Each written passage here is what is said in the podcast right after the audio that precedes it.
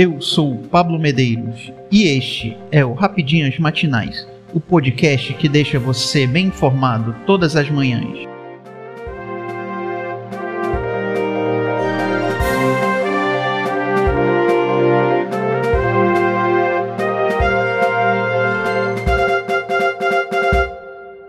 Hoje, quarta-feira, 18 de maio de 2022. Vamos às principais notícias. Senado aprova a volta do despacho gratuito de bagagem em voos. O Senado aprovou nesta terça-feira, 17, o restabelecimento da franquia gratuita de bagagens nos voos comerciais que operam no Brasil. A regra foi incluída pela Câmara em uma medida provisória sobre o setor aéreo e mantida agora pelos senadores. A retomada da gratuidade gerou disputa no Senado e por isso o trecho sobre esse tema foi votado em separado. O placar foi de 16 votos pela derrubada do trecho contra 53 pela manutenção da mudança no texto da MP.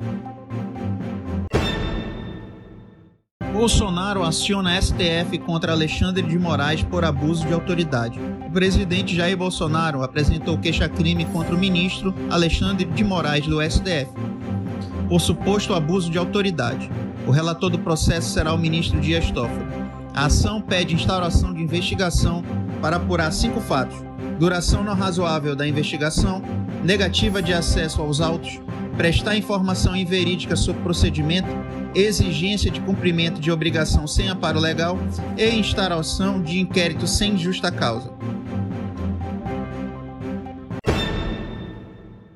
A LESP aprova a cassação de Arthur Doval, que perde os direitos políticos por oito anos. É o primeiro mandato cassado em 23 anos. A Assembleia Legislativa de São Paulo, a LESP, aprovou nesta terça-feira, 17, a cassação do mandato do ex-deputado estadual Arthur Duval. Apesar dele ter renunciado ao cargo, a cassação significa que ele perderá os direitos políticos por oito anos, segundo a lei da ficha limpa. A cassação foi aprovada por unanimidade entre todos os 73 deputados que participaram da sessão.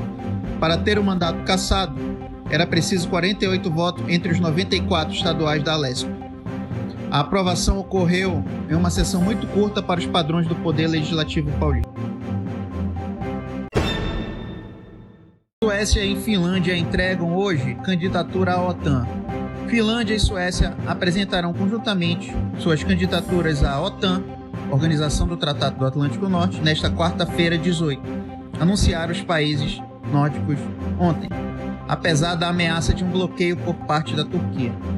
Com aprovação por uma esmagadora maioria de mais de 95% do parlamento finlandês, está tudo pronto para a entrega simultânea dos pedidos de adesão de ambos os países na sede da Aliança Atlântica em Bruxelas. Com briga e dois expulsos, Corinthians segura o Boca e empata na Bomboneira. Nesta quarta 17, o Corinthians enfrentou seu jogo mais complicado na fase de grupos da Copa Libertadores e mesmo fora de casa, na Bomboneira, ficou no empate em 1 a 1 com Boca Juniors. Na etapa final, depois dos gols de Duqueiroz e Benedetto no primeiro tempo, o Timão viu o volante Cantilho e também o técnico Vitor Pereira serem expulsos após confusão com a equipe argentina. Mesmo com um a menos em campo, o Alvinegro segurou o resultado e se manteve na liderança do grupo E. Eu sou Pablo Medeiros e este foi o Rapidinhas Matinais, o podcast que deixa você informado. Até mais.